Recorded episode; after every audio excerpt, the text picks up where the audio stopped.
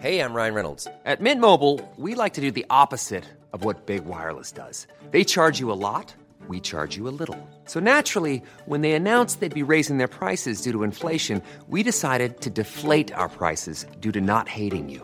That's right. We're cutting the price of Mint Unlimited from $30 a month to just $15 a month. Give it a try at mintmobile.com slash switch. $45 upfront for three months plus taxes and fees. Promo rate for new customers for limited time. Unlimited more than 40 gigabytes per month. Slows. Full terms at mintmobile.com.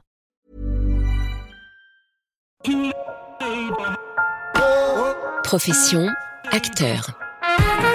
Michel Denisot reçoit Nils Aristrup, Reda Kateb, Laurent Lafitte, Kadmerad, Nahuel Pérez-Biscayar, Tahar Rahim et Jean-Paul Rouve. Bonsoir, vous êtes des millions à connaître les acteurs réunis autour de ce plateau ce soir. Ils ont tourné dans les meilleurs films. Ils sont couverts de César, de prix à Cannes, champions du box-office. Ils font le même métier, acteurs. Euh, pourquoi font-ils ce métier? Comment le font-ils? Euh, Ont-ils le succès les a-t-il changés? Le succès parfois est venu rapidement, le succès est venu parfois plus lentement.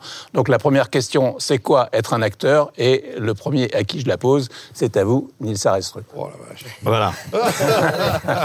Allez, C'est quoi être un acteur euh, Je sais pas. Il y a mille façons de- d'appréhender ça et d'être acteur. Il y a mille raisons pour lesquelles on peut être acteur. Moi, je, je me suis toujours La dit. vôtre, c'est laquelle? Ouais, quand je suis euh, quand, quand, quand je suis euh, de bonne humeur, je me dis que c'est euh, c'est un peu une histoire de messager. C'est-à-dire, c'est quelqu'un qui essaye de comprendre comment euh, un auteur a écrit quelque chose qui soit classique, qui soit contemporain, et qui essaye de transmettre. C'est comme un messager un peu, un facteur, dirait d'autres. C'est ça? Non, c'est essayer d'apporter quelque chose aux gens. Laurent Lafitte, dure, hein. vous avez un parcours classique, euh, conservatoire, comédie française. Est-ce que acteur, c'est être ou est-ce que c'est jouer? Euh, j'espère que ma question sera, sera simple. hein. Bah, disons que c'est euh, c'est- provoquer des émotions euh, réelles pour des situations fictives Ah ouais, d'accord. et percevoir une rémunération euh, pour, pour, pour- pour un dédommagement, quoi, Ouais.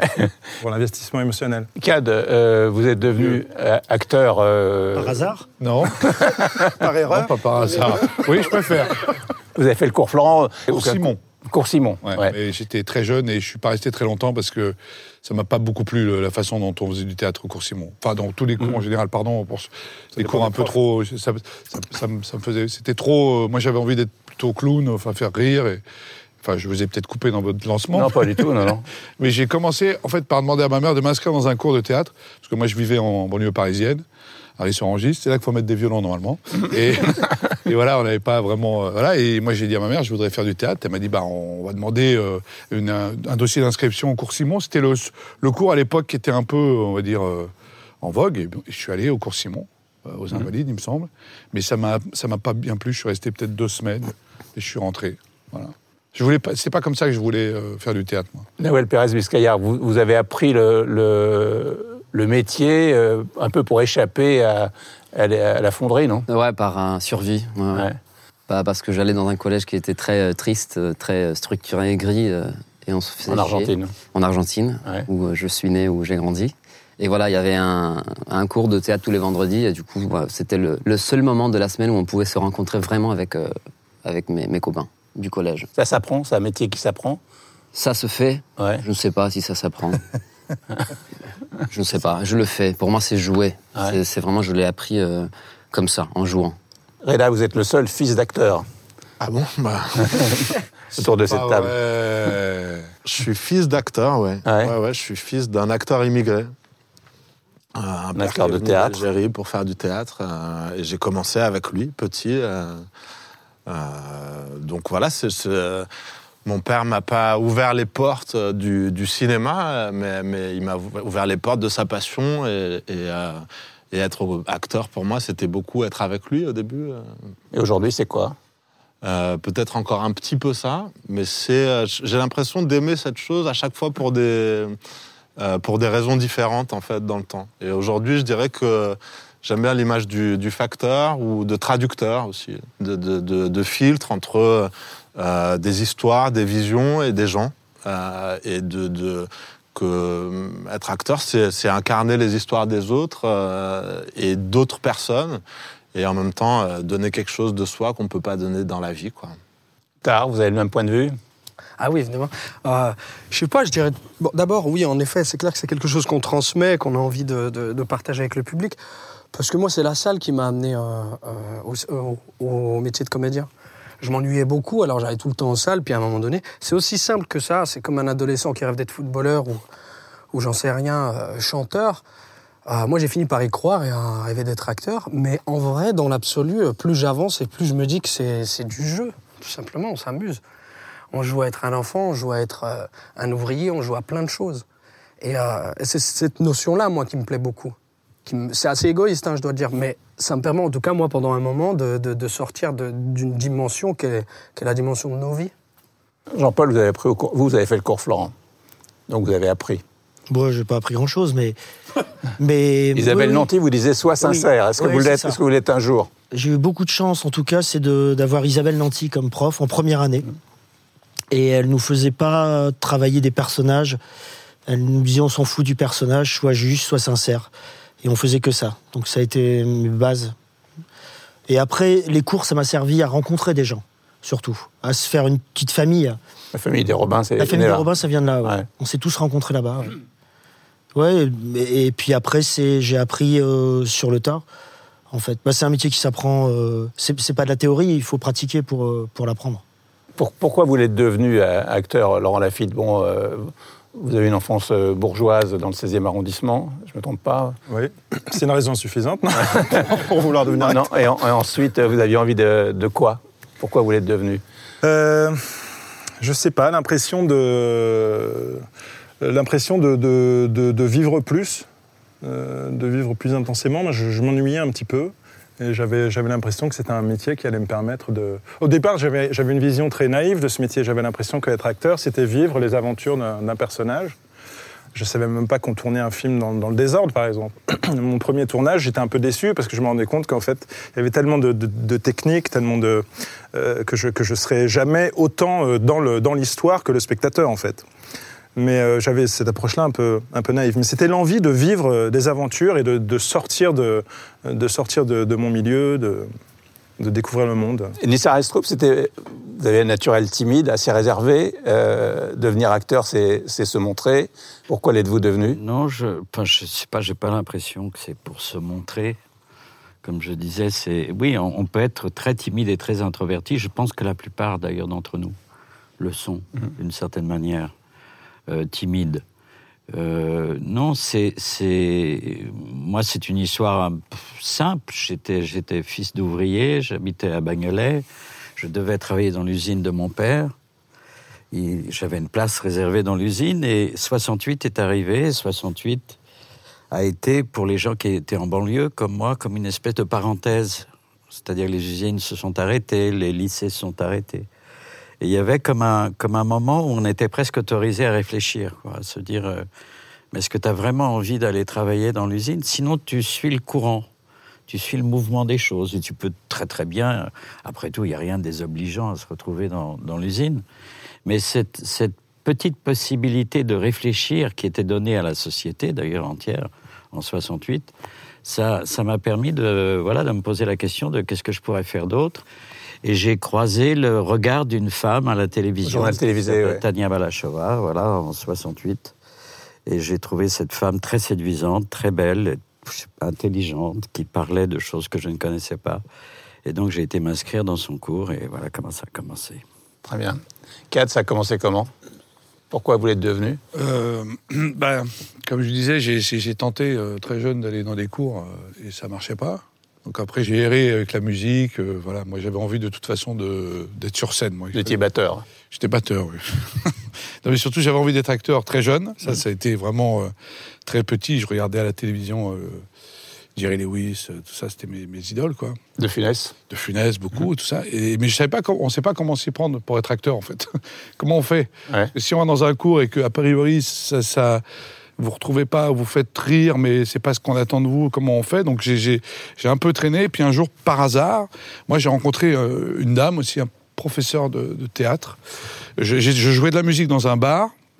J'étais batteur dans un, dans, un, dans un restaurant à Paris, et il y a une serveuse qui faisait du théâtre, qui savait que je voulais faire du théâtre, qui m'a dit, mais moi je suis dans un cours super, elle s'appelle Jacqueline Duc, c'est une, une femme, voilà, et j'ai passé trois ans avec elle, et pendant trois ans, bah, j'ai appris à...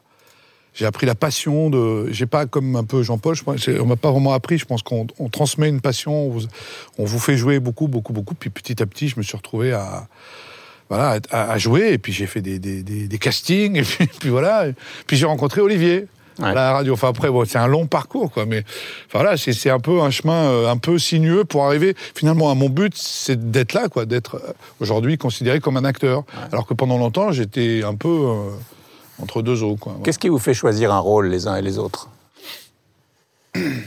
Vous Alain C'est- c'est, euh, c'est- c'est- déjà c'est un choix qu'on fait dans le moment, euh, en fonction du choix qu'on peut avoir dans le moment. Euh, il fut un temps où j'ai choisi des rôles euh, euh, pour euh, pour manger parce que j'avais envie de mettre le pied à l'étrier, parce que j'avais un désir de jouer euh, tellement fort que j'avais envie de tout faire.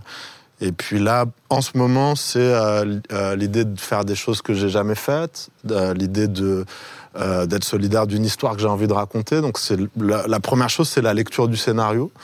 Et si à la première lecture, je m'envisage jouant le rôle du début à la fin sans me poser de questions, c'est que c'est que j'ai envie de le faire. Qu'est-ce qui vous fait choisir un rôle, Tahar Ah, ça rejoint un peu ce que disait Reda à l'instant, mais c'est beaucoup aussi la rencontre avec un réalisateur. Plus j'avance, plus c'est important la rencontre avec un réalisateur. Avant, je, ne jurais que par le scénario, mais en fait, il y a tellement de choses euh, qui naissent pendant un tournage et qui, ne sont pas écrites. C'est tout ça euh, et- et c'est la surprise aussi. J'aime bien être surpris quand je lis un scénario. Je me dis, oh purée, j'ai jamais joué ça. Qu'est-ce que c'est? Qu'est-ce que ça raconte? Est-ce que j'aurais envie de le voir en salle? Ça, c'est un facteur important. En général, c'est ça. Et plus j'avance, plus j'ai envie d'être surpris euh, par, euh, par une histoire et donc pour pouvoir me surprendre moi-même, aller loin de moi. Na- Nawel, quand vous avez eu le scénario de 120 battements par, euh, par minute, vous avez senti tout de suite que ce serait un film événement? Non, pas du tout, mais parce que je suis, je suis très mauvais pour, pour prévoir les choses. mais je sentais qu'il y avait un film qui était très euh, solide, il y avait une histoire qui était... Bah, C'était très facile en fait à voir le film en lisant le, le scénario. Et ça, ça arrive euh, rarement. Et, euh, mais après, comme tu as dit, en fait, c'est vraiment lié à la rencontre avec euh, le réalisateur. Ouais. Je sentais que derrière ce que j'avais lu, il y avait quelqu'un qui avait euh, une vision. Bah, dans ce cas-là, c'était une histoire très intime et très... Voilà, Robin, il avait tout vécu. Et donc je sentais que c'était, bah, je voulais me donner à cette histoire, mais j'avais aucune idée en fait que ça allait être un film si euh, bouleversant ou je ne sais pas. Laurent Lafitte, vous choisissez un- de tourner dans un film uniquement en, voyant le scéna- en lisant le scénario ou en voyant le réalisateur ou... C'est les, c'est les, parfois quelque chose d'évident. C'est la première euh, lecture ou... Oui, après ça dépend si, on, si c'est un réalisateur dont on connaît déjà le travail, forcément on arrive à, plus facilement à se projeter, à imaginer ce qu'il va faire du, du scénario qu'on est en train de lire. Et après, oui, c'est effectivement l'envie de pas de pas se répéter, de, de pousser un peu ses limites, d'aller vers quelque chose qu'on n'a pas encore fait, de forcer l'empathie aussi. Je trouve qu'on fait un on fait un métier où on, va souvent se retrouver à, à avoir un avis sur des situations qu'on ne, rencontrerait pas dans, dans la vie. Euh, donc ça, c'est ça l'empathie, c'est se mettre complètement à la place de quelqu'un. C'est pas la compassion, c'est se mettre à la place d'eux. Et quand un, quand un rôle vous, vous offre la possibilité de, de vous, de vous mettre à un endroit que vous ne connaîtrez jamais dans votre vie et de l'aborder du coup sans, sans jugement, euh, ça, je trouve ça passionnant. Et quand la rencontre avec le réalisateur vous, vous conforte dans cette idée-là, dans la, direction que, que doit prendre le, projet, quand vous voyez que vous parlez de la- du même film, de la même chose, là, il, faut, faut y aller. Je suis, je suis d'accord, je avec ce que tu dis. En fait, c'est le, le scénario, c'est important. Et de plus en plus, avec le temps passe, c'est le, le metteur en scène. Enfin, plus que le metteur en scène, c'est son monde, en fait. Par exemple, il y a des metteurs en scène dont j'aime pas les films. C'est subjectif. Mais s'ils me proposent un film, je le ferai. Parce qu'ils ont un univers, parce que même si je le comprends pas, euh, ça m'intéresse. C'est que ce soit du cinéma. C'est le regard. Parce que, euh, enfin, vous, je sais pas, mais nous, on est potes, on peut en parler. Avec Cad, on, on- on- nous, on a fait des films euh, qui sont pas des films de metteurs en scène. Et, et ça, il y a rien de plus. Exemple terrible. Ouais, j'ai fait des films, euh, j'ai fait des films, j'ai fait un film qui est nul, quoi. C'est nul. non, mais c'est nul parce que. J'étais pas là, moi. Non, t'étais pas dans celui-là. Pas dans toi. Et c'est pas bien, et c'est pas bien. Et c'est pas bien parce qu'il n'y a pas de point de vue. Après, je préfère un film raté, mais qui a un point de vue. Et ça, ça c'est triste, ça. Ça, c'est triste. Et tu te dis, ah, c'est gâché quand même de faire du cinéma comme ça. Euh, J'imagine que vous n'êtes pas le seul à qui c'est arrivé de se Oui. retrouver dans un film à un moment donné qui ne correspond pas à l'idée que vous en étiez fait. euh, Ah oui. et et co- co- comment ça se passe dans ces cas-là euh, Sans citer forcément les films. hein? Non, ce qui est terrible, c'est qu'on s'en rend compte pendant le tournage. Ouais. Si c'était après, à la limite, Mais on serre les dents et on fait l'après. Ouais, assez Au bout de rapidement. trois jours, tu là, sais. tu dis merde, ça on va dans le mur, je suis obligé de tenir et, et, euh, et d'aller au bout. Quoi. Et ça, c'est vraiment une souffrance quand tu sais que tu fais ce métier parce que c'est une passion et parce que tu as le privilège de passer des moments extraordinaires. C'est c'est exactement proportionnel, inversé. Ouais. Là, d'un coup, ça devient une vraie souffrance. Je ne citerai pas de nom. Laurent, ça vous est arrivé aussi non Pendant le tournage Ouais, de, de sentir que c'était pas ça. Pendant un tournage, je peux être euh, un peu euh, déçu par la direction d'acteur. Mhm. Euh, trouver que le metteur en scène me, me- ne mette pas au bon endroit ou, ne sait pas parler aux acteurs ou, ou fait de la paraphrase ou m'explique des séquences que... Mais vous attendez quoi du réalisateur? Par exemple, j'attendais Tarantino qui disait les acteurs, je leur demande rien, ils jouent comme ils veulent et je corrige simplement si ça correspond pas. Ils apportent souvent plus que ce que j'attends. Mais c'est pas mal, c'est- pas- assez anglo-saxon Ouais. comme approche, euh, enfin, même si j'ai pas beaucoup travaillé avec des Anglais, mais ils ont un peu, la- ils ont un peu l'impression quand même qu'à partir du moment où ils vous ont confié un rôle, a priori, il n'y a, il y a- il y a rien à- il y a plus rien à faire. Euh, après, moi j'ai l'impression que quand on est acteur, on, a- on avance dans une, dans une forêt, euh, donc à hauteur d'homme, et que le metteur en scène, lui, il est en hélico. Donc euh, il, il sait, il nous, il nous dirige et il sait où est-ce qu'il faut aller. Nous on voit pas où est-ce qu'il faut aller et lui en même temps il ne voit pas tous les, les obstacles que nous on doit, on doit traverser quoi. Donc c'est deux visions différentes du même, de la même destination. Et moi j'attends d'un d'un metteur en scène qui, qui, qui m'aide à aller où il veut que j'aille et qui comprenne en même temps ce que j'ai à enjamber quoi. Ouais, Nils, vous avez connu des, des- des- des moments comme ça aussi dans les tournages? Des moments où je me dis euh, c'est une galère et c'est ça, ouais, plein, plein, plein. Pendant très longtemps, de toute façon, moi j'estime que j'avais pas le choix. C'est-à-dire que je, je faisais ce qu'on me proposait parce que je voulais travailler, parce que je... et donc je rencontrais des gens dans un bistrot comme ça qui me racontaient une histoire et j'étais tout content de pouvoir tourner un film, de partir, de et puis après, évidemment, je me rendais compte que, que vraisemblablement, c'était pas du tout ce que j'espérais. Je crois qu'il y a- il y, a malheureusement assez peu de directeurs d'acteurs, vraiment, euh, Les acteurs, en souvent. Enfin, les acteurs Oui, certains acteurs. Et c'est pas grave d'ailleurs. Non. Parfois Non. ça donne des très bons films. Non, mais non, mais on- n'a pas été, on s'est pas Mais senti diriger. Le film est quand même formidable. Quelquefois, on est un peu en manque de, de, de compagnonnage, quoi, Mhm. avec un réalisateur, de pouvoir. Euh, pas, c'est pas forcément poser des questions incroyables sur le personnage, mais, mais qu'en effet, comme tu dis, je crois que c'est très juste qui, qui, qui montre quelque chose, quoi, qui montre l'endroit où, il- pense qu'on pourrait aller. Après, tu vas ou tu vas pas, ça dépend de ta nature et où tu en es. Mais en tout cas, qu'il y a un compagnonnage, c'est très important et c'est rare. Vous avez tourné avec Spielberg, par exemple, ça se passe comment? Mais Spielberg, c'est d'abord c'est un homme qu'on ne voit pas, c'est-à-dire qu'il est sous une tente avec euh, avec des coproducteurs. Ils, ils sont là avec des casques. Il y a beaucoup de monde. Je sais pas combien. Il y a peut-être 200 200 personnes qui courent tous avec des talkie-walkie, avec des oreillettes et qui sont complètement dans une espèce de panique. Si tu dis que tu as envie d'aller pisser, c'est une mobilisation énorme pour te couvrir pendant que tu vas là-bas. Et en même temps, quand il sort de sa tente et qu'il vient te voir, tu, tu, tu sens un, un, un mec qui est encore plein d'enthousiasme, plein de, plein de désir, plein d'envie, et qui a une vraie communication euh, avec toi au moment où il est là. Et puis après, il repart sous, sous sa tente.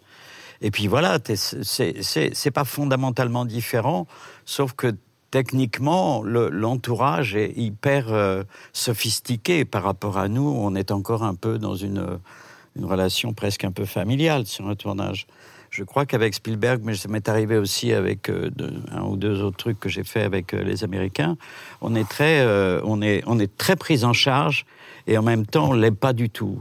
C'est, c'est, c'est, on n'a pas vraiment de relation euh, chaleureuse, on va pas bouffer ensemble, on va pas euh, comme ça. C'est...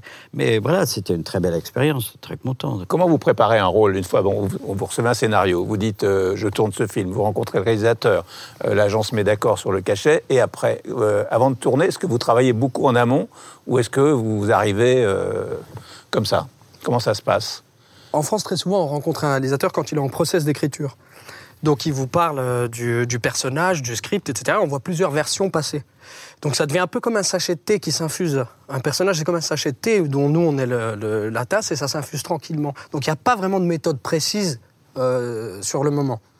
Et euh, au fil des conversations avec un réalisateur, on commence à, comprendre un peu la- la psychologie du personnage et comment il parle, comment il se déplace, etc. Et tout ça, c'est un travail qui est pour moi capital, parce que je peux l'oublier. Ensuite, il y a ce qui devient un peu technique. Si c'est ce travail-là, je vais aller m'im- m'immerger dans, dans, la dans, dans ce job en particulier pour, pour pouvoir en fait euh, comprendre cette vérité. Parce qu'au moment où on joue, on a envie de passer dans, de, de pouvoir jouer avec le vraisemblable, qui n'est pas forcément une vérité. Et euh, si j'ai pas fait ce travail-là avant, c'est foutu. Je pourrais pas croire à ce que je fais. Et puis, euh, je démarre par le physique en général. J'aime bien connaître son look, comment il marche, comment il se déplace. Est-ce que vous préparez tous de la même façon ou c'est chacun a sa méthode pour préparer un rôle Cad Euh, bah moi, ça, dé- ça dépend euh, le projet. euh. Bah oui, c'est lié au film. Euh, récemment, j'ai joué un prof de violon, donc j'ai quand même passé beaucoup de temps, euh, forcément, à apprendre à jouer, parce que pour jouer un prof de violon, alors je ne sais pas jouer du violon, il faut apprendre. Mais la plupart du temps, les personnages, moi, que je qu'on me propose, souvent j'essaye de les imaginer dans quelqu'un que je connais, dans ma famille, par exemple. En fait, comme j'ai souvent l'occasion de jouer des, des Monsieur Tout le Monde, finalement, souvent des personnages qui sont assez euh, euh, moyens, enfin des, des- des gens, on va dire, des, des- pères de famille, ou des gens qui ne sont pas des gangsters, ils ont, ils ont une vie plutôt euh, normale, entre guillemets. Je m'inspire plutôt des, gens que je connais. Mon père, mon frère, euh, je vais chercher chez un copain, j'observe, j'essaie d'imaginer aussi. euh, donc, c'est pas d'imitation, mais c'est que je- je- j'essaie de les imaginer, voilà comme si je les connaissais. Donc c'est assez simple en fait. Et puis après vient le, principe de s'habiller. Il y a forcément la mise en costume qui donne aussi pour moi je trouve une espèce de, facilité après à, être ce personnage en, se regardant dans la glace avec ce nouveau costume que vous n'avez pas d'habitude. Et puis après voilà, après... euh, Chacun fait ce qu'il veut. Moi, j'ai plutôt un côté instinctif. C'est assez. euh, Il n'y a pas beaucoup de travail avant. Je dois, le dire. Je suis plutôt sur le moment, moi, que je, me mets à chercher pendant que je tourne. Mais ça prend pas plus de temps. hein. Ouais. Je dis ça pour Ouais. les producteurs. Laurent Oui, c'est pareil, ça dépend des rôles. C'est sûr que si je dois manipuler un flingue, je vais plutôt avoir, euh, je vais vouloir apprendre vraiment comment on fait pour pas, pour pas être ridicule et pour pas y penser au moment du, du tournage. Après, vraiment, ouais, ça dépend vraiment des personnages. Et puis après, il y a, il y a ce qu'on ce qu'on ce qu'on veut préparer, des, des éléments concrets comme ça, un look, une démarche euh, ou, ou un, un métier. Et puis il y a tout ce qui va tout ce qui va nous échapper que qu'on n'apprend pas vraiment, qu'on va acquérir de de film en film et qui sont des choses sur lesquelles on travaille, mais qui pas forcément sur un personnage de, de film en film. Moi, j'essaie de travailler beaucoup, de plus en plus sur euh, euh, sur le lâcher prise et, et la, et la décontraction. Euh, je pense que vraiment, la, je pense que la contraction, que la tension est l'ennemi de l'acteur, même pour les scènes de tension. Je pense vraiment que l'acteur doit être en détente tout le temps, même sur les, les scènes, de, les scènes tendues. Il y a des réalisateurs qui ont la réputation de justement de créer de la tension plutôt sur les tournages, non Vous avez connu ça Non? Ça n'existe pas? Moi, je Ah veux si, pas. moi, je veux pas les connaître, moi, ceux-là. J'ai pas eu ça. moi. Il peut y avoir des gens, euh, on, en, on en a rencontré notamment un, qui sont, qui sont simplement très exigeants, quoi. qui ne se contentent pas de, de, de, de ce qu'on peut produire comme ça, un petit peu euh, dans la détente. C'est vrai qu'avec quelqu'un comme Jacques Audiard, euh, euh, moi, je me souviens par exemple, il venait me voir, il me disait Ça y est, t'es à ton maximum là T'es au top là. T'es arrivé vraiment au truc. euh, donc on s'arrête quoi. Ou, ou alors tu veux essayer de dépasser un peu le truc. C'est une exigence. Moi, ce que je, ce que je, pour, pour parler un petit peu de la préparation d'un rôle, c'est un peu comme, comme en sport. C'est comme si bah, tu prépares un match, que ce soit au football ou que ce soit au tennis. Tu as un tableau noir et puis on va dire voilà la tactique, voilà la stratégie, voilà le machin. Mais, mais en fait, quand tu rentres sur le terrain, ce qui est le plus important, c'est la disponibilité. C'est être disponible à ce qui se passe, disponible aux partenaires, disponible à ce qui t'envoie réagir justement par rapport à ce qu'on te propose, à ce que la vie de l'instant, là, comme ça, sur le plateau, te propose. Pour moi, c'est plus une aventure qu'un voyage organisé, le, le jeu. Tout le monde est d'accord là-dessus. Moi, c'est juste. euh, Ouais, c'est Très d'accord. L'idée que c'est jamais, de toute façon, comme on a prévu, donc on a beau se préparer parfois. euh, C'est marrant d'ailleurs la différence entre ce que tu t'imagines ouais, et ce que ouais, tu retrouves sur le plateau. des C'est partenaires, tellement, ça n'a rien à des voir. partenaires qui Même t'arrives dans un décor, tu t'imaginais un décor dans le scénario, il t'arrive, c'est totalement différent. Exactement. Ça te change ta façon d'être. Voilà. Ou tu regardes le metteur en scène aussi, moi, souvent. Mhm. Souvent, les, les- parce qu'en plus, dans le cinéma français, souvent les, les, les réalisateurs sont auteurs, c'est euh, bon, beaucoup. Et moi, souvent, je, vais, je regarde comment est le mec. Même si c'est une femme, c'est pareil. Et, et je vais puiser dans sa personnalité pour construire le personnage, que je me dis qu'en fait, c'est lui qui vient voir, qui veut voir en face, c'est lui. Au- Je fais ça Vraiment souvent. Ah non, vraiment, ouais. Ouais. Non, Ça arrive très souvent, ça. Ça arrive très souvent. M'arrive Très, souvent, très on se retrouve habillé d- des sièges en des sièges, on se retrouve avec les costumes du réalisateur souvent. Remarqué on est habillé comme le gars, quoi. Non, mais C'est possible. C'est J'ai fait toi, en J'ai fait. remarqué ça sur Ouais, les- ça la dépend, façon ouais. d'être. ouais. Vous l'avez remarqué aussi? Oui, oui, moi je, je pense que, enfin, en tout cas, il n'y a pas de, de- on ne doit pas préparer pour se rassurer, quoi.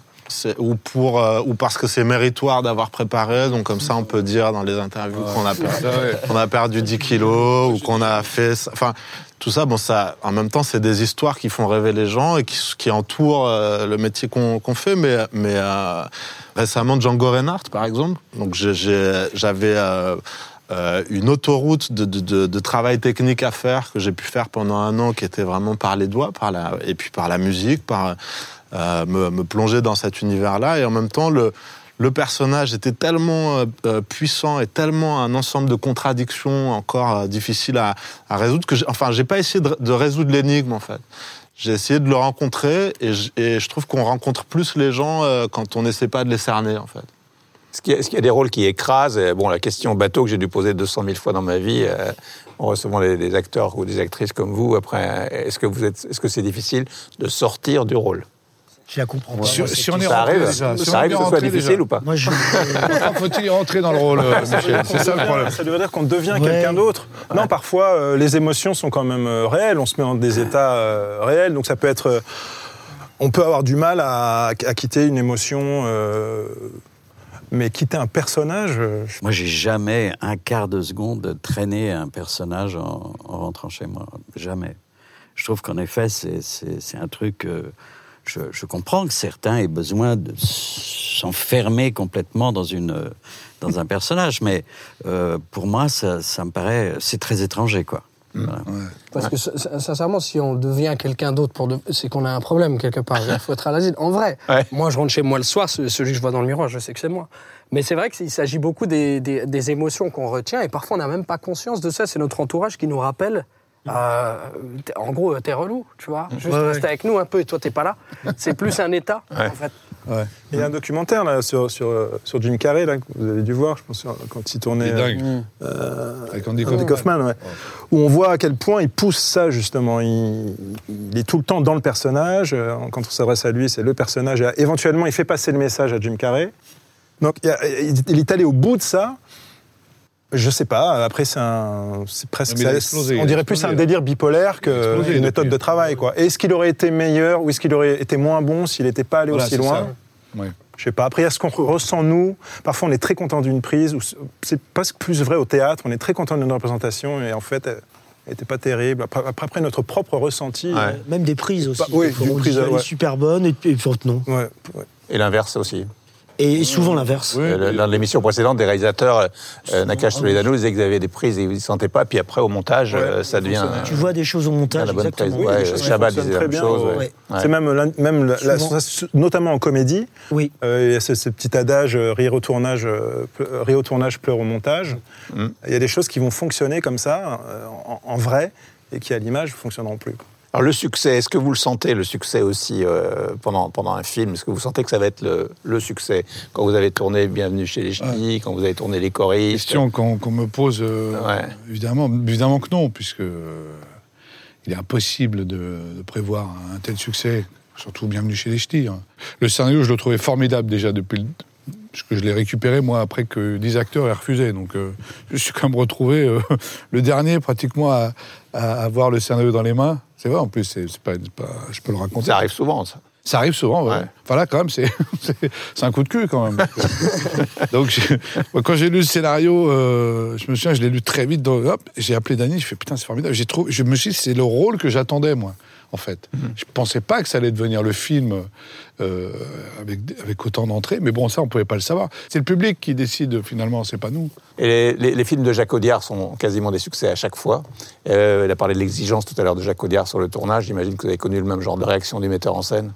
Oui, oui bah, en tout cas, en, en termes de direction d'acteur, euh, Jacques Audiard, c'est pas quelqu'un qui se met euh, à l'extérieur du cercle. Et si à un moment il y a de la tension, c'est pas quelqu'un, un marionnettiste, qui vous agite, vous, dans une tension et, et qui est extérieur, mais c'est quelqu'un qui partage avec vous euh, sa fébrilité à des moments de chercher des choses. Vous sentez que on cherche des choses ensemble, même si c'est vous qui êtes quand même euh, sur le terrain et qu'on va voir. Mais euh, il se trouve qu'un prophète, nous, c'était le premier film de cinéma dans lequel on jouait euh, avec Tahar, notre premier film tous les deux. Et euh, du coup, il n'y avait pas vraiment de référence, mais on sentait qu'il y avait quelque chose de spécial. Et les gens nous le disaient, l'équipe, il y avait. C'est pas tant le succès, mais c'est tout d'un coup un souffle en fait qui qui euh, qui parcourt une équipe. L'impression que tous les techniciens quelque part, ben, ils font leur film. Euh, la personne qui tire des câbles, elle est en train de raconter une histoire. Il y a, il y a une chose en plus, il y a un supplément d'âme comme ça des fois sur, euh, sur des films. Ça ne veut pas dire que c'est un succès, mais euh, c'est plutôt rare en tout cas cette chose-là. C'était pareil pour vous? Ah ouais, carrément, c'est rassurant. Ce qui, c'est, qu'en fait, sur un plateau, on est rassuré. Puis surtout, c'est qu'on on connaissait la, les, les films de Jacques avant, donc euh, de film en film, ça devenait de plus en plus grandiose. Donc on se disait, euh, après avoir lu le scénario, être entre les mains de, de ce réalisateur, ça va. T'es ravi, tu te dis c'est le premier film, bon, il y a rien à perdre quoi. C'était que de la surprise allait disait- Les gens ils nous disaient attention, hein, c'est pas comme ça tous les jours. Ouais. Vous voyez des jeunes acteurs comme ça euh, arriver sur un tournage, vous- comment vous comportez, Nissa Restrup Ben, maintenant, ils sont toujours beaucoup plus jeunes que moi, la plupart des films. Donc, euh, oui, je suis un peu vintage, hein, c'est- sûr. Non, j'ai j'ai jamais, euh, euh, j'ai jamais ressenti de, de différence a priori sur, sur un acteur, un, un jeune acteur ou un, ou un acteur plus fait ou plus. euh, pas du tout. Je me souviens que Tahar, euh, une des premières fois qu'on se rencontrait. Tu le dire il- ouais, je veux le dire. J'allais le dire juste après. Sur un prophète ouais. Ah, Au si- revoir. si t'as des trucs, si t'as des trucs à me dire, n'hésite pas, dis-moi, tout ça. Et je, je lui ai dit non, non, non, mais il y a, il y a rien à dire à un mec comme ça. Il, il a, il a une espèce d'instinct euh, tellement juste. La disponibilité dont je parlais, il en est euh, vraiment un des, un des maîtres. Et donc euh, non, il y a, il y a rien que qu'on soit très jeune ou qu'on soit très vieux, je suis même pas sûr. Mais je me souviens de ce moment, ça m'avait tellement rassuré. Parce que se retrouver avec toi sur un plateau, euh, avec tout ce que tu as pu faire et tout, moi, moi c'était mon premier truc, j'étais en panique quand même, simplement juste de, de délivrer mon texte. Quand je vais le voir à ce moment-là, qui me dit non, non, tout va bien, je me dis bon, c'est cool, déjà j'ai un, j'ai un partenaire, j'ai un allié. C'est très rassurant. Quoi, alors le succès change les choses. hein. On sait que pour beaucoup d'acteurs, euh, même pour vous, Nils, euh, malgré le nombre de films que vous avez fait, le nombre de succès, les- un César, ça change les choses. euh, le succès des tuches, ça a changé quoi dans votre Bah, Il y a plus de les liberté. propositions, les, plus Ah de oui. propositions Il y a plus de propositions, donc plus de liberté. Et on peut faire ses choix. C'est un luxe formidable. Je trouve que ça permet hum, aussi d'aller vers des, des projets plus difficiles aussi. Parce qu'on vous êtes censé être, enfin, euh, encourager plus facilement les projets, mais surtout les plus difficiles, ceux qui n'ont pas d'argent en vérité. Donc euh, votre nom, à partir du moment où vous avez fait un succès, devient un gage de, de succès pour les, les chaînes de télévision. Mais c'est vrai, moi je trouve ça hyper important de, de- de mettre après ces- cette notoriété, cette, cette popularité au service de, des choses plus compliquées. Moi, des premiers pense, films, notamment. Est-ce que vous avez des angoisses entre les... Parfois, vous- la plupart d'entre vous enchaînent film sur film, mais parfois il peut y avoir des périodes où il n'y a pas de proposition. Ça peut arriver. Comment ça se passe entre deux films? On fait du théâtre. Hein, Oui, moi je fais beaucoup de théâtre, donc euh, en fait, je, enfin, modestement, je crois un acteur de théâtre qui fait de temps en temps des films. Donc euh, le, le théâtre est très présent dans, mon, dans ma vie et dans mon emploi du temps, en fait, grosso modo.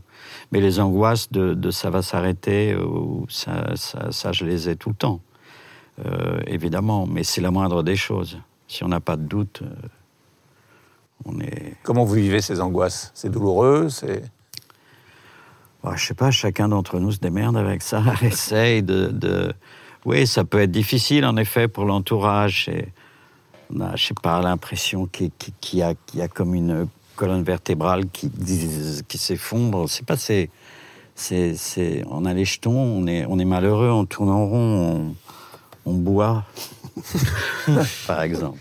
Mais euh, voilà, ouais, c'est pas, c'est pas facile, bien sûr, mais je pense qu'on est, on est tous Il y a dans plus le de doute. désir. On est On est- tous dans le doute, ouais. On n'est plus dans le désir de- d'un metteur en scène, d'un projet. C'est terrible. Mais je crois qu'en plus, le succès, le, le gros succès, comme, comme celui que, que vous avez rencontré, que moi je n'ai pas rencontré, j'imagine que c'est une charge aussi. C'est une responsabilité Ouais. énorme. Oui, c'est vrai. Vous, vous n'avez pas de, de période euh, sans, sans, sans travail, évidemment, Laurent Lafitte, entre la comédie française et, et le cinéma. Mais il peut y avoir des. Vous avez, est-ce que vous avez des périodes où vous- de doute, Et malgré tout? L'épicerie, l'épicerie aussi le soir. J'ai l'épicerie aussi. Et le parking la nuit, c'est un peu plus chiant. Non, je- euh, des doutes, oui, oui, euh, des doutes. euh, euh, oui, tout le temps en permanence, en fait. Je... De toute façon, il y a toujours des angoisses. Au départ, on a l'angoisse de ne pas, Ouais. de pas devenir acteur, de Ah ne oui. pas percer, entre guillemets. Une fois qu'on a eu cette chance-là, on a peur que ça s'arrête. Quand ça s'arrête pas, on a peur que les, choses, que les choses continuent à arriver, mais soient de moins en moins intéressantes. Ou après, on a peur de plus avoir envie. On a, On a toute peur de, façon, de vous voir trop aussi, on surtout. a, peur, on a peur tout le temps, quoi. fou, hein. On a- on est Noël, jamais, vous avez euh, débuté par deux, deux succès. Vous savez ce que vous allez faire maintenant? Bah débuter, je, je joue depuis Ah l'âge oui. de 16 ans en Argentine. Vous avez commencé dans les telenovelas fais des argentines. choses là en France qui sont euh, Ouais. pas tout d'un coup un peu dans le, le centre. Non, je sens que les tournages c'est un peu comme des parenthèses dans ma vie. Et après j'ai ma vie où je fais des choses, euh, j'essaye d'apprendre, d'étudier, de voyager. Donc je pense vraiment je je considère les tournages comme des moments assez euh, spéciaux. C'est pas que si je tourne pas, bah évidemment que je déprime hein, parfois et je, je suis angoissé et tout. Mais j'essaye de penser qu'on peut aussi faire des choses à, côté de la carrière ou du, ou du parcours euh, qu'on attend de nous. Euh, et peut-être que l'année prochaine, je, je, je ferai plus l'acteur, je ne sais pas. Je sens toujours que je suis un peu acteur quand je travaille. Vraiment. Après, je sens que je peux ne plus l'être. euh, Voilà, je, je sens que je peux faire d'autres choses. On n'est pas toujours acteur, alors? Ah bah moi non, Non. pas du tout. Ouais. Après, on charge évidemment le- les angoisses, les, les douleurs des tracteurs. Mais quand je travaille pas, j'oublie que je, que je suis acteur. Je me souviens quand j'avais mis la première fois dans ma vie profession acteur, j'étais genre comme si c'était quelque chose de très euh, figé. Et moi, j'avais peur parce que moi, je me disais, bah moi, j'ai joué, j'ai joué. Je disais, tu fais quoi dans la vie? Je joue. Et les gens me disaient, tu joues? Je joue. euh, Acteur, ah, acteur. Et là, j'ai eu un peu peur. Voilà, j'essaie toujours de garder un peu la distance avec la, voilà, la profession, la notion de. Moi, je mets artiste, moi, en général. Ouais. Ah oui, parce que je trouve C'est que bien, ça- c'est beau. ça- Ouais. Mais vous vous considérez artiste, par exemple, les acteurs? Ah oui, je crois, oui, bah, quand même. Je, je sais- je sais pas, moi. C'est une question à laquelle j'ai jamais su répondre. Bah, c'est, c'est, oui. non, parce que j'ai toujours cru qu'un artiste, c'était quelqu'un qui créait à, part- à partir de lui-même, de sa tête, etc. C'est un peu le cas. Mais je me sens plus interprète Ouais. que l'artiste. Mais c'est quoi un artiste alors Ben, on crée Excusez-moi. pas, on crée pas vraiment pas, une œuvre. j'ai- pas l'impression que- ouais. Bah, artiste, crée pas une tu- tu œuvre. artiste de, de variété, Artiste de interprète, musical, ouais, tu- artiste de. D'ailleurs, c'est pour ça que ça existe, hein, Ouais, artiste, interprète, interprète. tu vois. Oui, mais bon. Mais je sais pas, ouais, c'est une vraie question, ça. Je... Euh, un agent, ça sert à quoi? Avez été Ah, on y arrive. Il y en a qui servent à rien, et puis il y en a qui servent. non, je sais pas. Ça dépend des agents, je sais pas. les choses. On n'a pas les mêmes. Hein. agents. Ah, nous, on a le même. Oui, Cécile Felsenberg qui était vrai. au cours Florent. Le cours Florent avec. euh, Ouais, elle, le tra- cours Florent. elle travaillait au cours Florent quand on était élèves, euh, Guillaume, euh, Guillaume Canet, Gilles Lelouch. Ouais. ça. Un peu après, juste après ta promo. ça, ouais, un peu après. Juste après, t'étais. Alors, ça sert à quoi, l'agent? Bah, dans, dans son cas, euh, moi, je. Je peux en parler, parce que ça fait quand même 10 ans, toi aussi, non un peu Moi, plus, ça non fait pff, 18 ans que je travaille avec. bah, en dehors de, de négocier, il y a beaucoup aussi de travail, je trouve, de lecture et, et de mise en relation les uns avec les autres. En rapport avec un metteur en scène, avec un autre acteur, doit vous- voilà, faire, faire ce lien que vous n'avez pas le temps de faire, vu que vous êtes toujours en train de travailler. Moi, pour moi. Et ça, c'est le cas de, de Cécile Felsenberg. Moi, Céline, c'est pareil. Voilà. avec Cécile. Oui, c'est la même, Voilà. même agence. Après, les autres agents, euh, je ne sais pas comment ils marchent. Moi, c'est un peu la même chose chez Grégory euh, Veil. Il a, il a ça, mais c'est aussi beaucoup un accompagnement. C'est une, moi, ce que mon rapport à lui, c'est une, euh, au-delà de la négoce et tout, c'est une conversation euh, qu'on a autour des choix euh, qui me permet, moi, en tout cas, de maintenir une certaine cohérence. Ou alors, tout d'un coup, si j'ai envie de changer d'univers, qui va m'aider à y aller, pas simplement en, réunissant les gens, mais aussi en moi, en, en- en conversant autour de pourquoi aller là-bas, qu'est-ce qui te pousse à vouloir faire une comédie, par exemple, aujourd'hui, pour que moi, je puisse savoir si j'en suis capable ou si c'est pas simplement un caprice que j'ai envie de faire. Parce que tout d'un coup, ça deviendrait incohérent avec mon chemin. C'est quelqu'un qui peut aussi vous, vous, vous déconseiller de faire euh, ce film ou ce Ouais. projet, vraiment. Tu l'écoutes? Et, et oui, moi je l'écoute. À bout d'un moment, euh, et elle sait souvent. euh, C'est l'agent qui décide ou c'est vous, alors? Non, Ouais. non, c'est quand même nous qui allons décider. Je parle au nom de- de- des autres professions Mais quand même, il y a une vraie. À un moment donné, sinon, le fais pas, fais pas ça, quoi. Je sais C'est un, pas. peu comme le- c'est un peu comme le lien qu'on peut avoir avec certains metteurs en scène, en fait. Euh, sauf que là, c'est pas, pas un film, c'est, une carrière. C'est difficile d'avoir du recul sur ce qu'on fait soi-même, sur ce qu'on représente à un moment donné, ou sur. euh, si on commence à penser à, soi en termes d'image, on est au mauvais endroit. on- ça nous met, on, est, On on, se peut, on très vite se se mettre à un, à un mauvais endroit, quoi. Euh, donc c'est important de, de laisser, de laisser cette responsabilité à quelqu'un qui justement va avoir, de la, va avoir de la distance, avoir une vision un peu plus détachée et globale de ce que, de ce que vous faites. Et puis aussi, c'est très, très important. euh, euh, moi, ce que j'aime beaucoup avec Cécile, notamment, c'est, euh, enfin précisément, c'est euh, c'est ses goûts de, de lectrice et de, de spectatrice. J'ai entièrement confiance en ses goûts. Et je sais que quand euh, elle est intéressée par un, par un projet qu'elle va m'envoyer, je, je- je sais que, je sais que ça, ça- ça vaut le coup de, Également. de, Également. de s'y intéresser beaucoup. Il n'y a pas eu de faux pas. Bah, après, on ne sait pas trop ce que les films en même temps, oui, il y a peut-être des choses deviennent. euh, qui nous sont Ouais, passées ouais. sous le nez. euh. Après, il y a un truc qui est tout bête avec un agent, quand on a une relation aussi, euh, aussi importante, c'est aussi un interlocuteur euh, qui est sincère dans son avis. Quand il découvre un film, par exemple, il va pas vous mentir, pas prendre de, de gants, Ça, etc. Et sûr. ça, c'est Ah oui. tellement nécessaire. Oula. Parce qu'on ne sait pas parfois ce qu'on a fait. Donc quand ton agent te dit clairement, bah, t'es naze là-dedans, c'est pas, bah, tu le prends, et puis euh, Ouais. au moins les autres, t'écouteras pas. Ou si c'est bien, c'est bien. Mais c'est c'est vraiment important, dans le, dans, Oui. justement par rapport au moment où on a des angoisses et tout. Ça aide. Ça, je suis d'accord. ouais. L'argent, euh, les- aux États-Unis, on dit toujours qu'aux États-Unis, on parle d'argent. En France, on parle pas beaucoup d'argent. Est-ce que vous avez un tarif fixe ou est-ce que les tarifs changent selon les films? Jean-Paul. Ça change. euh, Non, mais ça change selon les films, selon a les des films budgets. sont faits avec, selon- euh, avec rien. Bien quoi. sûr. Ouais. En fait, le- les agents prennent, enfin en tout cas, euh, mon agent prend l'économie du film, donc il y a une transparence entre la production et l'agent sur l'é- l'économie globale du film, et en fonction, euh, le- le- les... En 70% les du film, euh, Voilà. Je laisse un peu de café. Non, c'est ça. Non, c'est ça, ouais, il y a un pourcentage. Donc il y a des écarts énormes d'un film à l'autre, Ah, du coup. ah oui. ouais. Oui. Ouais. Du coup, oui. Pour le tir provisionnel, c'est pas pratique. Ouais. Vivement la mensualisation. Donc d'un film à l'autre, ça peut aller quoi De 1 à 10 de... Ah oui, facilement, Les écarts? Oui, Ah oui. Mais c'est bien d'ailleurs, parce que comme, euh, comme, comme tu disais tout à l'heure, ça permet aussi de pouvoir faire des films euh, où on dit, bah là, on va être payé rien. Parce que qu'on a été bien fasse. payé avant. Voilà. voilà. Hum. Est-ce que, le, que vos- vos tarifs vont augmenter? Bah, sûrement. Bah oui. Je ne sais pas. Ah bah oui. Bah, sinon, s'ils augmentent pas, change d'agent. hein. Bah là pour l'in- là pour l'instant il ne faut pas augmenter donc. c'est bon, ça devrait aller. Là pour Ouais. l'instant elle reste. euh, Je pense que oui. C'est Ça Cécile. devrait aller chez Cécile. C'est ça Cécile. Ça va augmenter. T'inquiète pas, mon petit gars. Voilà. Voilà. Non, mais après, je suis très d'accord. En fait, c'est bien de faire des films où on peut toucher un peu d'argent. Il faut profiter pour après avoir la liberté de, de tourner dans des films où il n'y a pas d'argent. Je pense que c'est ça, en fait. Si on prend l'argent comme une possibilité de liberté de choix, c'est intéressant. Après, il ne faut pas devenir fou. L'important, c'est de jamais déséquilibrer l'économie d'un film. C'est vraiment ça. Oui, parce que Après, tu on te fait mal au cinéma problème. français directement. Est-ce que vous vous regardez beaucoup? Enfin, Je parle des films, hein. Jamais. Jamais? Je me regarde pas, en tout cas, quand le film sort ou, quand, ou, ou avant qu'il sorte. Parfois, il m'arrive de, de voir des, des, des, des trucs euh, longtemps après. Mais c'est toujours une souffrance. Euh, Pourquoi Je sais pas. bah, voilà. On s'aime ou on s'aime pas. Moi, je m'aime pas. Donc, euh, chaque fois que je me vois, ça me déprime terriblement. Et donc, euh, non, non, j'évite, euh, j'évite au maximum de, de me regarder, et de me voir. Laurent? Moi non plus, j'aime pas ça, mais je pense pas que ce soit propre aux, aux acteurs. Je pense que même pour n'importe qui, autant les photos ou le miroir, ça peut aller parfois, mais les films de vacances, par exemple, les gens euh, ne pas se voir non plus dans les films de vacances. Ils- c'est- Quand, ils font leur messagerie vocale, ils, ils la refont 60 fois parce qu'ils supportent pas leur voix. ou- Je pense qu'on a tous un rapport bizarre euh, à notre voix ou à notre image en mouvement. Euh, c'est- c'est c'est- c'est bizarre. Moi, j'ai- je- si je pouvais ne pas regarder les films que je fais, je, je le ferais. Ce, ce serait vraiment euh, incorrect et, et mal élevé. Jean-Paul, vous regardez souvent?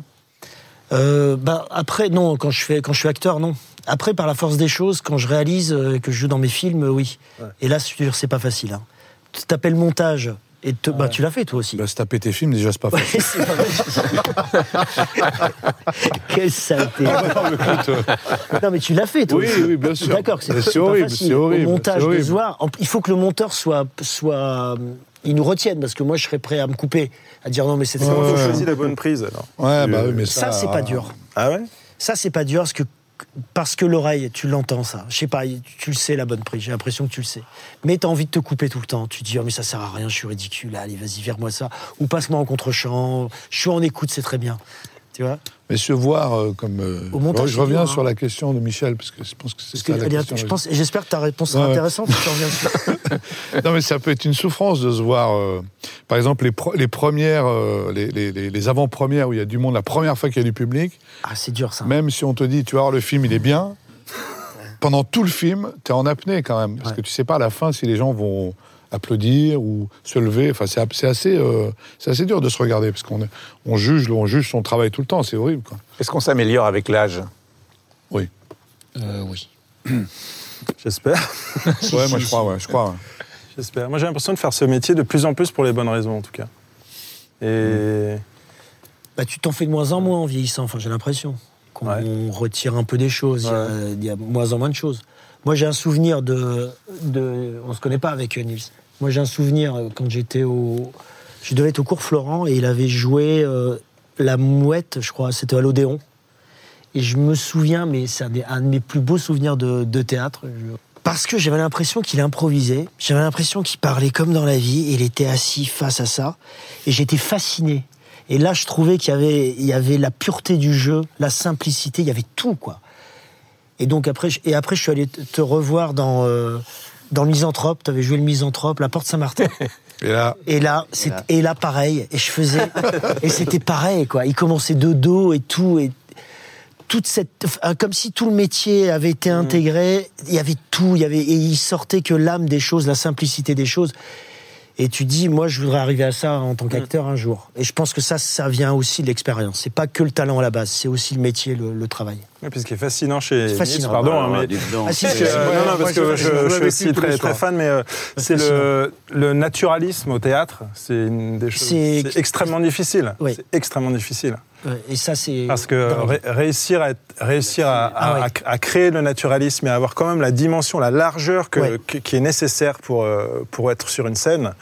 Euh, Et avec des textes euh, classiques Ah. en plus. En plus, Oui, avec, du une classique. langue ou- qui n'est pas et tout, notre est, tout est concret, réinventé. euh, c'est, Tellement. euh, moi, je peux témoigner. Je joue tous les soirs avec lui. Je l'ai vu, je l'ai vu répéter, moi. Je l'ai vu créer ce naturalisme. J'ai, moi, j'ai appris des. Bon, ben, il le sait, mais il n'aime pas quand je le dis. Donc, je, j'ai appris énormément, moi, avec Nils au théâtre tous les soirs. C'est Ouais. extraordinaire. C'est extraordinaire de voir travailler euh, ce monsieur, euh, d'avoir ce qu'il est très agréable à travailler. Puis en plus, ce qu'il, ce qu'il crée, ce qu'il fait, moi. Voilà. Je pense que je suis devenu meilleur euh, grâce à, à Nice pendant cette année-là au théâtre. Enfin, encore meilleur si je devais être. enfin, Ouais. Oh, tu partais d'assez bas quand même. voilà. hein. Je, me, je me sens, je me sens encore plus, plus, plus dans le métier grâce à Nils. Voilà. Pardon Nils, hein, c'est un peu ta fête, mais Ouais, ouais. Ouais, non, écoutez, j'ai beaucoup moi, je l'ai vu créer. faire l'émission. Finalement, là, Je l'ai vu créer. là, euh, sympa. on le voit créer, c'est magnifique. on apprend, on apprend toujours de ses partenaires Ah ouais. ou c'est pas toujours le cas? Si Bah là, oui, parce que Oui, là oui, mais bon. après j'ai joué avec Laurent Lafitte aussi, hein, donc. Ça t'a moins porté. si, on apprend. Moi, j'ai appris avec, Gérard- avec Depardieu. euh, euh, avec là, j'ai tourné avec Bacry, avec Jean-Pierre Bacry. euh, j'ai beaucoup appris, oui. Ah ouais, vraiment. Dans le sens de la fête. Dans le sens de la fête. Ouais. Mais j'ai beaucoup appris, c'est Gérard. C'est parce que en plus, c'était dans mes premiers films. Et son- cette faculté qu'il a d'écouter, qui est, qui est fascinante. Tu peux pas ne pas bien jouer avec lui parce qu'il te regarde, euh, bah, comme Laurent me regarde là, parce que c'est vraiment.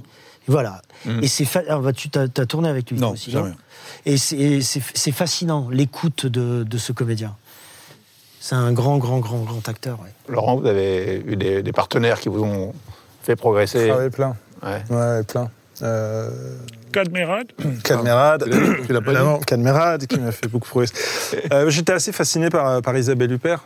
Sur, euh, sur Elle, ouais. Oui, parce que justement, euh, euh, on est souvent un peu obsédé par le, par le naturel au, théâtre, au cinéma. Euh, et je trouve que Isabelle Huppert, elle est, elle est, elle est, elle est ailleurs. Elle est, elle est à une espèce d'en- d'endroit qui n'est pas, qui est pas complètement naturel et qui en même temps est très, très, très concret et très crédible, heureusement. Et c'était assez, elle était assez, assez fascinante à regarder. J'étais surpris par la, la manière dont elle, elle pouvait faire certaines choses qui pouvaient sur le plateau paraître euh, un peu étranges, voire euh, faux, et à l'image comprendre, une fois que je vu le film, comprendre ce qu'elle faisait sur le plateau. Dit, ah pas Ah oui. L'intelligence, l'intelligence du rapport à la caméra, euh, ça, ça m'a, ça m'a fasciné. Alors, vous avez rencontré des gens qui vous ont fait grandir. Bien sûr. Bon, ça va être encore ta fête, Nils, mais ça vient arriver de mon petit mot. Évidemment, avec, avec Nils, parce que démarrer avec lui et puis le, le regarder faire, c'était vraiment juste regarder, faire et écouter. On s'est souvent dit qu'on jouait comme au tennis ensemble. Et moi, je suis face à, à cet immense acteur qui est non seulement voilà, immense en, en jeu, mais aussi en expérience, que ce soit de, de- de- de- de tel un acteur ou alors euh, sur un plateau. Donc moi, j'étais vraiment à l'école à, à- à le regarder faire et, et ça m'a beaucoup, beaucoup aidé. Et ce qui est étrange, c'est que de démarrer avec quelqu'un qui a une, une telle immensité, après, il faut retrouver quelqu'un d'autre derrière pour être surpris. Et il a fallu arriver jusqu'à euh, Joaquin, euh, Jo- Joaquin Phoenix pour que je ressente à nouveau cette chose-là, cette espèce de, de peur qui vous fait grandir. Entre-temps, ceux qui m'ont le plus surpris, c'est souvent des enfants. Les acteurs enfants, parfois, c'est. Voilà, faut lever les manches. Tu dis, purée, eux, ils jouent pas, quoi. Ils jouent tellement qu'ils ne jouent pas. Mm. Et j'avais été impressionné par le jeune dans le passé, le petit Samir, qui était euh, formidable. Formidable. Reda Bah moi j'essaie de quoi. progresser comme tout le monde. Non non mais après je sais pas je sais pas dans quelle mesure on on progresse ou on régresse. Enfin je je- je- j'essaye toujours de de- d'aller vers des choses nouvelles, des choses qui où je me dis qu'elles vont me faire progresser. Mais en même temps, euh, je trouve que dès qu'on capitalise une expérience et tout ça, il y a quelque chose qui se qui se désaccorde. Il y a quelque chose qui donc euh, je, je- de jouer avec des gens dont on dit que c'est des monstres sacrés, par exemple, je- je- j'essaye de faire en sorte que ça m'impressionne pas plus que de jouer devant un enfant ou de jouer devant euh, quelqu'un de la situation qui est, qui est en fait qui est complètement inconscient des enjeux. Je trouve que la conscience des enjeux, ça nous éloigne de, de- de ce qu'on a à vivre dans le moment. Et, et ça parasite souvent. Alors dès qu'on on commence à voilà, se dire que euh, euh, la carrière, l'expérience, tout ça sont une chose qui nous fait un peu progresser et gonfler, ça me fait peur en fait. Je sais pas. Et ça reste trop beaucoup de tous les acteurs qui sont ici, euh, vous les avez fait grandir, ce qu'ils viennent de dire les uns après les autres. Vous, qui vous a fait grandir? Euh, moi, c'est les images que j'ai eues euh, enfant ou adolescent euh, au cinéma. C'est des acteurs, voilà, comme Marlon Brando. Je crois que c'est un- c'est quelqu'un qui m'a beaucoup impressionné, intimidé, et au-delà de ça, où j'ai essayé de comprendre comment c'était possible de faire ça, comment c'était possible de, dans un tramway nommé Désir, quand il, il nettoie la table, où il y a sa femme Stella qui, qui, qui, qui est avec Blanche et qui il fait une espèce de mouvement tellement, tellement jusqu'au boutiste, quoi. de- Que j'ai, je me suis dit, il y a, il y a quelque chose là-dedans. Moi, je, je, je ne suis pas du tout ça et je ne suis pas capable de faire ça. Mais je pense qu'on a aussi beaucoup été influencé dans l'enfance par les acteurs qu'on a, qu'on a vus au cinéma. Mm. Rému m'avait beaucoup impressionné, Michel Simon, Ouais. des gens comme ça qui avaient une espèce de pff, nature. euh, Vous Et citez beaucoup Gabin, j'ai remarqué. Ah ouais, Gabin. Ah ouais, ouais, Gabin. ouais. Quand on voit les vieux films de Gabin, c'est incroyable le, le naturel de ce mec. C'est fascinant comment il joue. Tellement. Tellement moderne. Tellement. C'est impressionnant. Hein. Ah ouais, ouais. Moi, ça m'avait choqué, c'était de le comparer à- aux acteurs hollywoodiens à l'époque. Ouais. Ils jouent leur texte Ouais. et lui, il joue Et pas. lui, quoi. il joue pas. Et euh, c'est vraiment impressionnant parce que finalement, il était certainement le plus grand acteur du monde à cette période. Ouais. Et il a jamais l'air d'un acteur. Non, jamais. J'avais l'impression que c'est un acteur. sa chose. c'est. Ah, c'est impressionnant. Alors, dernière question, s'il fallait retenir qu'un seul moment de votre carrière, Nawel, votre jeune carrière. Impossible. Non, non, non, mais moi j'ai pas de référent, j'ai pas de, de. Je peux pas, je peux pas préciser, vraiment. Je ne sais pas, je peux raconter un souvenir, une émotion. Euh, J'ai vu euh, neiger en été euh, en Patagonie euh, quand on tournait un film avec des, des copains. Voilà, Ouais. mais c'est pas des, des moments oh, extraordinaires. Bah, c'était extraordinaire pour moi, mais Ouais. c'est pas au niveau d'une carrière, quoi. Ouais. Moi, si je devais retenir un moment, mais c'est pas forcément en tant qu'acteur, mais en tant que euh, humoriste à la grosse émission, parce que ça fait quand même partie de ma carrière. Ouais. C'est quand j'ai rencontré Jerry Lewis et que on l'a reçu avec Olivier donc dans l'émission et qu'à la fin de l'émission, alors que c'était assez froid comme euh, comme rencontre quand même, parce qu'il était très à l'américaine, ils avaient préparé tout, son fils était venu avant pour préparer les questions et tout.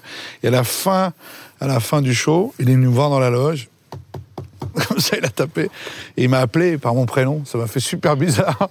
Jerry Lewis m'appelle, il m'a fait CAD. Je me suis retourné, il a fait comme ça. Et j'en ai encore des frissons. En fait, c'est bête, parce que moi, j'étais vraiment très, très fan de Jerry Lewis. Moi, pour moi, c'était le, le clown par excellence qui faisait pleurer. Enfin, voilà. Et donc, ça, c'est un moment, je crois qu'il il y en a plein d'autres, hein, évidemment, mais là, il a fallu que je réfléchisse très vite. Jean-Paul? Euh, le, euh, le tournage de Podium. C'était un moment de grâce, d'insouciance, de drôlerie, d'amitié avec Yann Moix et ma rencontre avec Benoît, avec Poulvord et Julie Depardieu. C'était deux mois fous, ce, ce tournage. C'est un de mes plus beaux souvenirs. Taraim. Si c'est lié à ce métier, alors il y a beaucoup, beaucoup de, de moments que je peux répertorier. Mais je crois que le, le- le plus mémorable, c'est euh, quand, quand j'ai su que j'allais vraiment faire ce métier pour de vrai et que j'ai pu voir la joie qu'il y avait dans les yeux de ma mère à ce moment-là. Vraiment, j'ai réalisé à quel point c'était en fait exceptionnel ce qui était en train de se passer. Et de partager ça avec la seule personne qui a rêvé depuis la première seconde avec moi, j'oublierai jamais ça. C'est très beau. Reda Kateb. Putain, j'aurais dû dire ça. moi. Tu vas te faire allumer en rentrant. Ma mère va gueuler, putain. Oh, il a dit, il a parlé de sa mère. Toi, tu parles de Jerry Lewis, il est mort, Jerry Lewis. En plus, il est mort, Jerry Lewis. Je pourrais recommencer après. En fait, à travers ce bon. que tu as dit, je pense qu'on le vit, on le vit tous aussi. Ouais, te rattraper ça. Non, mais c'est vrai, vous êtes d'accord, Michel. Même Michel, je pense que ça l'a ému aussi. Je le pense également. Euh, Reda. Non, moi, c'est bah, c'est la première fois que je suis monté sur une scène de théâtre. Moi, j'avais 8 ans. C'était un ami de mon père qui mettait en scène une pièce dans un théâtre squat vers la gare d'Austerlitz. Euh, Il y avait un acteur euh, de métier qui, euh, qui ouvrait un petit rideau. Et puis tout d'un coup, je me retrouvais sur scène. J'avais euh, un ballon de foot. Et puis un comédien me prenait mon ballon, faisait un grand monologue. Et je lui disais Mon ballon, monsieur, rendez-moi mon ballon. et je sais pas, j'ai eu l'impression que dans ce moment-là, il y avait un- une porte qui s'ouvrait, quoi, vers, vers d'autres choses. Laurent Lafitte. Ouais, c'est difficile. hein. Je un moment, je sais pas. Non, mais il n'y a pas beaucoup de métiers qui vous offrent la, la possibilité de, rencontrer des gens que vous avez admirés. Par exemple, quand on faisait euh, rendez-vous rendez-vous avec Cad au théâtre un soir, euh, je crois que c'était à la Générale, je, repartais, je rejoignais des gens, il y avait un cocktail dans le hall, et j'entends « Lafitte, dans mes bras !» Je me retourne, et c'était Rochefort, que je connaissais pas, que je- que j'adorais, enfin que j'adore toujours. Et c'est plein de moments comme ça, euh, plein, plein de moments, souvent liés à des gens que j'ai admirés euh, euh, enfants et adolescents et, et que j'ai eu la chance de, de rencontrer. Il s'arrête trop si vous deviez retenir un seul moment de votre carrière. Non, je, je- je dirais un petit peu comme mes camarades, c'est c'est un, c'est un tel privilège de- de- d'avoir le droit de, de vivre ce genre de vie. c'est assez incroyable, en fait. Et donc, euh, ce, ce privilège, je le, je, le, je le mets partout, enfin, je le, je le sais partout, je le ressens partout, je m'en souviens partout, et même les galères, même ces galères sont des privilèges pour nous, les acteurs. Merci beaucoup. Merci, Michel. Merci. Merci. C'est sérieux en fait On va revenir.